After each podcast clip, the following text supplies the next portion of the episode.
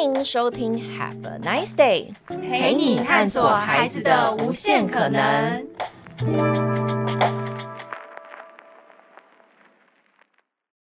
本集节目是 Coco 老师的心理聊天室时间。嗨，欢迎收听 Have a Nice Day 聊亲子，又到了 Coco 老师的心理聊天室。这一季的节目，我想大家应该都很清楚的知道，邀请了同伴职场所的好朋友们，所有的心理师们要跟我们一起聊一聊一些有趣的话题。在节目里面，我们会聊的。跟儿童的情绪有关，也跟夫妻关系里面不同种类型的议题有关。那今天其实非常的有趣，因为同伴其实他们有两间咨商所，那这两间咨商所，一间是特别针对于孩童的，所以之前我们谈到的好多的孩童的状态，其实有孩童的呃需求都可以找他们，所以一直都提到 Nice 上你通通都买得到。但除了这个以外，其实我们也发现，在孩子的身上，很大比例会是跟他们的父母有很大的关系，所以当谈到了父母，我们就要谈到的是伴侣。所以呢，今天的这一集。来宾也好，或者说今天要跟我们分享的这位伙伴非常的有趣，因为他是同伴这样所的所长，但是是另外一个同伴，同在的同跟陪伴的伴，主要是针对的是呃年纪比较稍长一些些的人类，所以俗称就是成人。好，那因为今天我们想要聊的主题，其实相较是也是蛮有趣，我相信在于现在这个时代，大家其实都很担忧的。例如说，我举个例，像你打开新闻，近期的。这些新闻其实会让你感到很恐慌，因为很多的性侵的状态，或者是在关系里面被侵犯，不管是是在一个允许的关系，或者是根本就不是关系。好，所以换句话说，今天我们直接开宗明义的要来谈一个主题，叫做危险情人。然后跟我不想要致命的爱，但是我到底要怎么防范危险情人？嗯、所以刚刚讲了非常的多，我们要先欢迎所长嘉荣。Hello，各位大家好。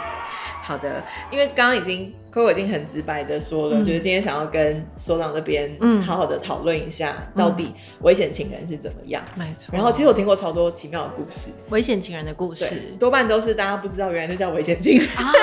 那我一开始就啊真的很想跟大家分享一个故事，是因为大家听到的故事或者是新闻上真的最经典的故事，大家应该都记得的是有一个，比如说高学历的大学生，对，然后比如说是因为感情情商，情商情。情商变成对情商变情杀，哎呀，Coco 老师怎么知道我要讲什么？情商变情杀，通常录进来都是这样。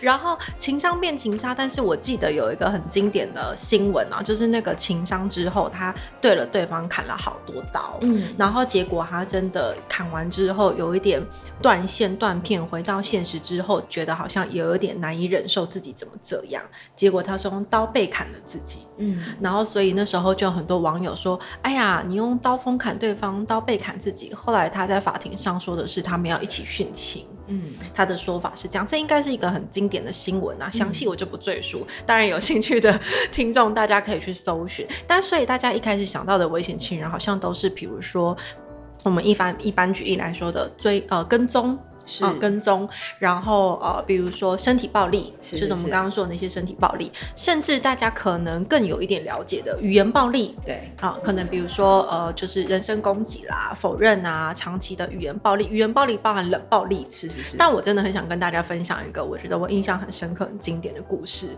好，而且大家一定会觉得我刚刚我们刚刚所有说的这些都是女性对男性，嗯，但其实并不一定是这样，生理男性可能对于女性来说，对生理男性。女性对生理男性也会哦，对，女性对生理男性也会。可是大家应该可能会比较难以想象，那生理女性对于生理男性要怎么？会是成为一个危险情人，是对，所以我觉得印象很深刻。有个故事，曾经跟我来谈的一个女性啊，嗯、当然中间我们细节会有一些改变跟匿名，但是这个女性呢，她说她呃，就是跟另外一半吵架，她觉得自己有一点不一样，嗯、所以她就来跟我聊一聊。然后这个不一样，我就问她说：“哎，那你怎么都跟另外一半吵架的这样子？”然后就说她跟另外一半吵架的时候都会很生气啊，而且她都会希望对方跟她道歉。哎，听起来一切都蛮合理的，嗯、因为生气你会希望。对方跟对方跟你道歉，对。但是结果他后来就讲了一个，我觉得，哎、欸，我不知道大家听到会怎么想的一个反应。他说，但是呢，我希望对方呢，他就说啊，他就是描述说他这个对方是一个个性很温和的人，嗯、哦，到这里也还蛮合理。然后就说呢，对方不喜欢吃辣。嗯，你很怕辣哦，听起来也蛮合理的。每个人都有自己不喜欢吃的食物嘛。我现在试图 想要拼凑这一切的关联性。对对对，好，然后就开始跟我描述他们的互动嘛。对，好，我就说，那你们因为什么会吵架？他说，哦，因为比如说他来接我就迟到了十分钟，他就生气。嗯、哦，听起来也蛮合理的。好，嗯、那我就问他说，然后呢，你希望他跟你道歉？他说，对对对。我说，哦，那他跟你道歉就没事了吗？嗯。他就说：“对啊，我说嗯，听起来好像也蛮合理的、嗯、哦。道歉就一样，到底哪里不一样呢？我说啊，那我就问他一个关键的问题。我说，那你希望他怎么跟你道歉？嗯，嗯，他说他希望他生吞一罐辣椒酱。哦，那真的是所以会去看你，我可以理解。但是他可以想到，哎、欸，很多部分都很合理哈。他希望对方要。”极度的害怕，去换取他觉得他感觉到对方极度的害怕这件事情来确认他是真的在乎或是真的有悔意。我觉得这个就是一个危险情人很重要的精髓。嗯、好，比如说他对你语言暴力，他做事要打你，嗯、他跟踪你，他比如说真的对你做了什么。他对你冷暴力，嗯，他要你做一些你觉得任何害怕的事情，嗯，去换取你真的觉得感觉到在意。我觉得这个其实就是最广义危险情人的定义。所以他其实是想要透过这些让对方更痛苦的行为，嗯，而让他感受到，例如说，因为你这样做，所以你才是爱我的。对，它变成了一种极端的交换。对，应该说，对于呃希望跟危险情人在一起的人来说，嗯、就是危险情人的相对人。危险情人应该说会希望成为危险情人的人来说，他会觉得感觉到爱就是要必须对方有某一种强烈激烈的情绪，嗯、例如说害怕、痛苦啊、恳求啊、委屈的情绪，去感觉到他对他的在意。嗯嗯嗯嗯嗯。嗯，我觉得这是一个很好的描述诶，因为其实很多的时候我们都不能够马上的明确知道我到底是不是遇到危险情人，但其实危险情人他其实隐藏在我们生活当中，例如说冷暴力，刚刚一直不断的提到，那肢体暴力大家就。没话说，因为肢体其实是最看得到的。嗯、对，那态度跟行为可能也是。但我比较好奇的是，是就是能不能够给我们一些些观察的现象，例如说，哎、嗯欸，我身边的，比、嗯、如说我身边的对象，嗯、他是不是讲话的某一些方式，嗯、或者是他可能平常其实很正常。我们来分不同阶段，对，我需要了解一下那个进要怎么判断。对，那再来就是因为当呃，如果危险情人是父母。那它的影响层面又更广，因为等于影响到的是孩子怎么样在看待一段关系也好，是或者是孩孩子在于保护以及被保护的那个角色的错乱，嗯嗯，对，所以其实相较来说，我觉得对于父母来说很难。马上的理解，哎、欸，对方这样的行为是不是其实已经是危险爸爸或危险妈妈了？嗯嗯，嗯，对，所以想说问问所长，到底怎么去判判别，在一些很小的事情上？嗯嗯嗯，好，我们先从就是不同的关系的阶段啊，当然我不知道讲这个来不来及，嗯、就是在。刚开始萌芽，还没还没真的快要进入有一点暧昧，嗯、先讲一下。嗯、但是这个就是最最简单、最容易判断的点。大家都会是还没在一起前，可能虽然现在已经比较少有这个步骤了，但是可能多多少少都会有一点告白或是类告白，嗯嗯嗯哦，对不对？比如说我要跟你在一起，我总是要有一个某种呃里程碑、意义点、承诺这样子。但是危险情人的告白哦，不是说百分。但是这是一个可判断的依据。危险情人的告白，或者是危险情人表达爱的方式，通常都是极端的浪漫。哦，极端的浪漫，比如说，比如说那种，呃，你可以举个例子，很浪漫的人，可能我随便讲情人。我今天的不是一个绝对，当然这不是绝对哈。例如说，啊，他可能会跟你告白的时候，就是这个。背后可能跟你再到一个很浪漫的地方，嗯、然后可能他当然要有足够的经济啦，然后可能在某面墙写下某某某我爱你哈，然后这个这个后车厢打开来很多气球，嗯、然后旁边又突然出现一个跳舞群，真的非常浪漫。当然电影演的差不多，对对对，大概可能会有一个电影你是女主角的感觉，但是这并不是说浪漫等于危险情人，而是说浪漫它可能有可能蛮有可能是危险情人，但大家应该会有一。个困惑，为什么？为什么这样就这样？对，为什么这样这样？我来跟大家解释一下。浪漫的人代表说，我可以为你爱的这么多，嗯，相较我也需要感受到被爱的这么这么多，嗯，那个被爱的这么这么多，是我需要你真的有某一种。表现，我才可以感觉到被爱这么这么多，所以他的感官系统其实是相较是开到满的那种概念。对对对对，没开到满，他其实感受不到。对，应该是说，呃，虽然这样讲有一点太二分法，但是如果真的要让大家可以比较理解，我就稍微比较二分法的讲，嗯、应该说一般的人，如果说呃一嗯讲一般的人奇怪，好，有一些人某部分的人，他可能在交往或者是互动或表达爱的时候，嗯、他可能是我我假设满分是十分，我爱你，或是我可以交换，我愿意付出的，我大概就是三分或五分，另外五分留给自己。嗯，所以我期待会得到的回报大概也是三分到五分，对，差不多。但是危险情人不一样。我爱你，我追求你，我疯狂，我爱你，我给你，我一分都不剩，我零分，我十分就给你十分。对，所以他当然会希望什么？你也要给我十分呐，不然我怎么划得算？但是他自己不自知，所以当你不给我十分，你给我两分，然后你不给我十分，你要怎么给我十分？你要拿出你百分百诚意啊！所以你什么叫做你百分百的？是，所以那个浪漫会成为是某一种可观察的点。嗯。嗯，我觉得这还蛮实际的。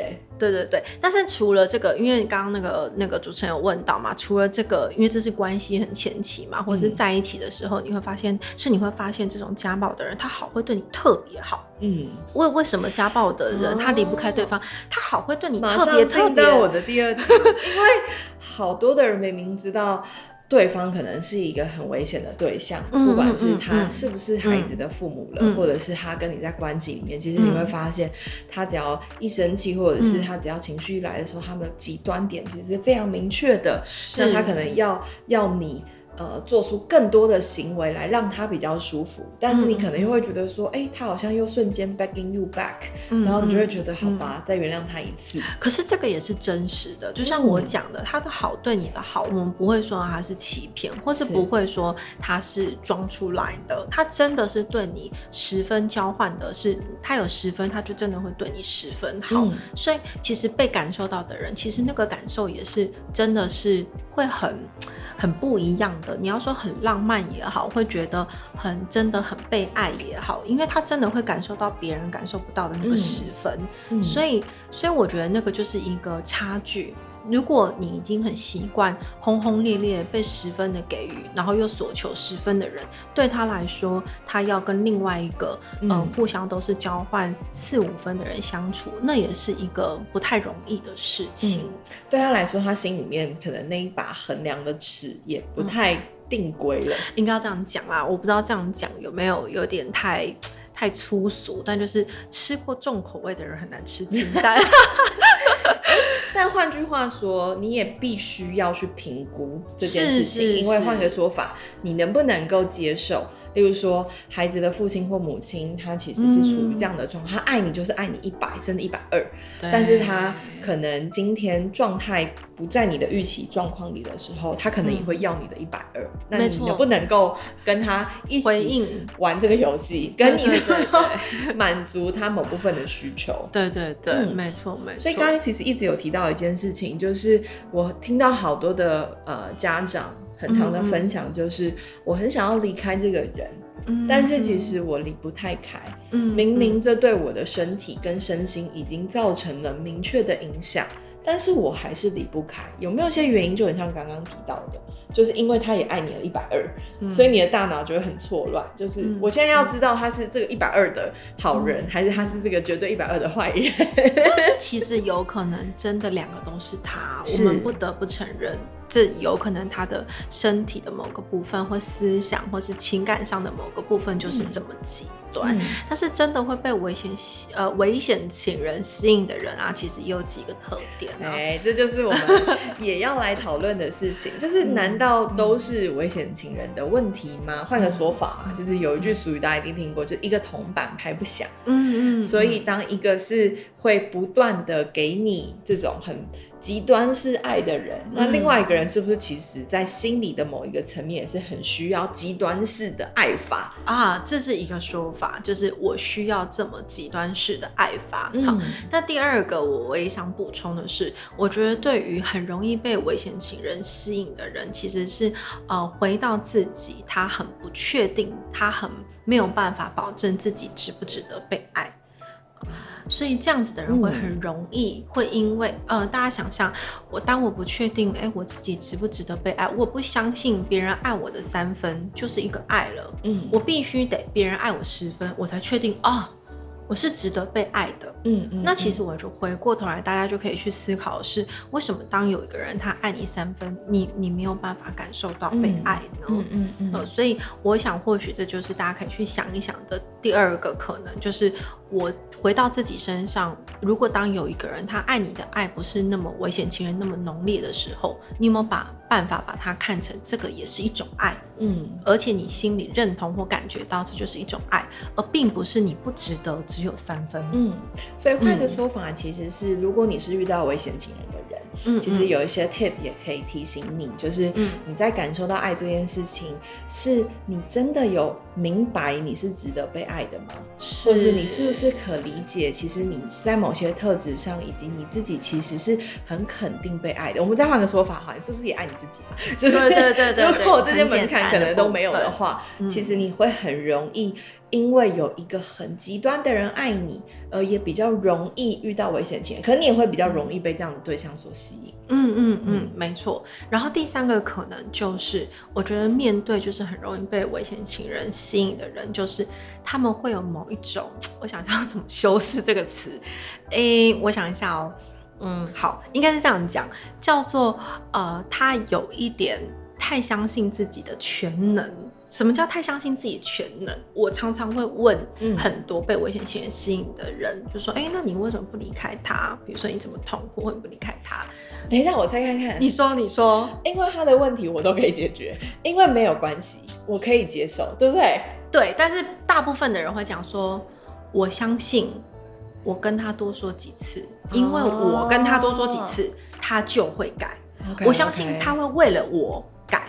嗯、我相信。”他看到我这么伤心，他不会再犯了。嗯、这一些话的重点是什么？我相信这些危险情人会因为我而有不同。嗯、可是各位。嗯他不会因为你而有不同，你没有那么的全能。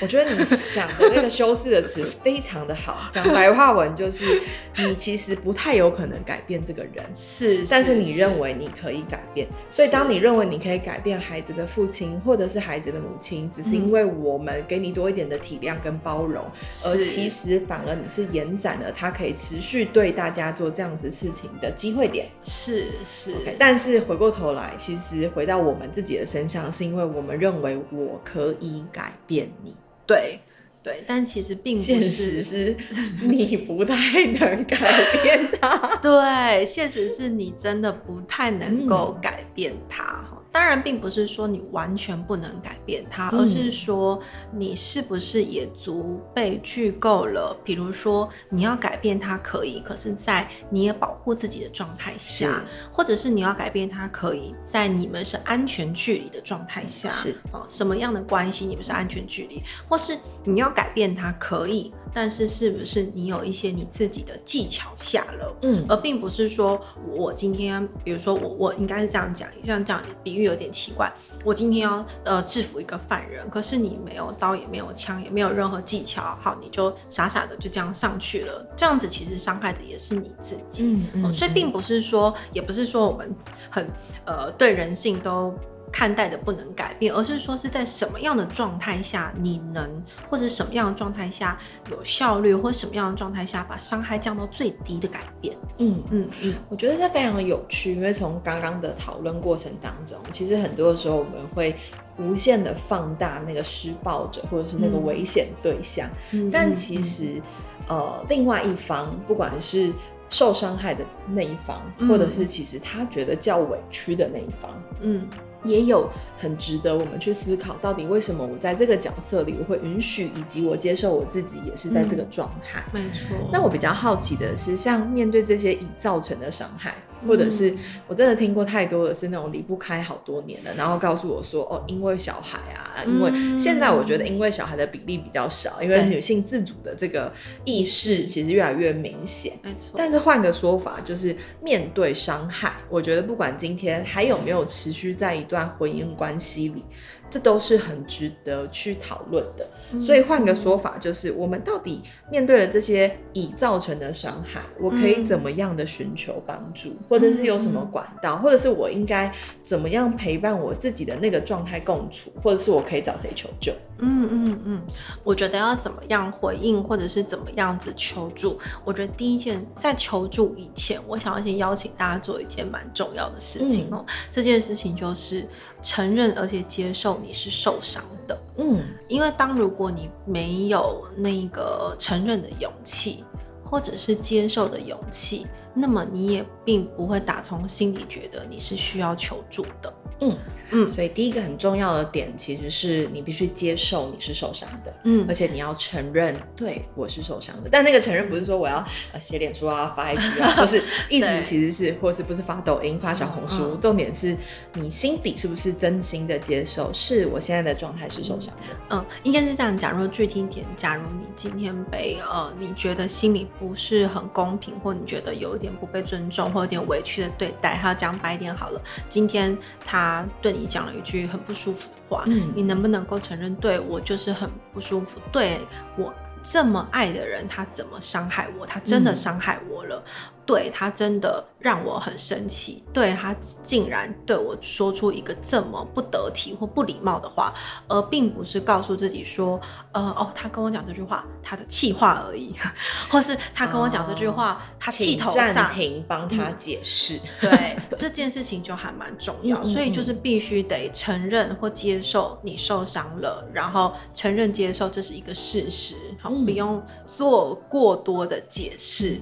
在这件事情上，因为当你做过多的解释，等一下我要跟大家说怎么求助、怎么找资源，你都会觉得那也没有用，反正它是气话，我不需要，就是你不会想要找资源啊，因为你也不觉得这件事情有问题。对对对对对，Okay. 所以这件事情第一个还蛮重要的，嗯、就是我们得接受或者是承认。嗯、那第二个，当如果你接受承认了啊，对啊，真的耶，这件事情我好像必须做一点什么，然后我也需要找一些资源的。话，嗯，我觉得，当然，我以我的角色建议啊，我当然也是蛮相信我的专业，所以或许找心理师是一个蛮好的方式。嗯然后也是一个我我觉得啦，我觉得对我来说是一个很专业或者很有效率的方式。那当然，其实找心理师会需要很多的准备预备，不论是时间啊、经济啊，然后或者是心理上的准备以外，所以或许我觉得找心理师以前，你只要找一个任何你可以信任，嗯，但是你知道那个人是不会评价你的人，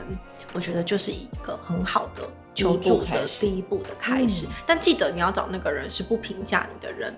嗯，你不要找了一个，然后他可能习惯安慰别人的方式，就是先 judge 完你一顿，然后呢再给你建议，那你可能会很痛苦，因为你不知道该怎么办。没错，没错。所以就是我觉得求助的方式，就是你可能先接受了这件事情的事实，嗯、然后如果可以的话，你就先找一个不会评价你的人，跟他聊聊这件事情。嗯，然后嗯，第三个，如果你真的心有余力也准备好了，或许找个心理师就是一个蛮好的事。事情，嗯，但如果没有第三步的话，或许我觉得第四步可以想一想怎么样保护自己，嗯，拉开距离也好，我说的心理上的距离，或者是呃空间上的距离都可以，然后或是做一些不同，才会再回到行为层面的。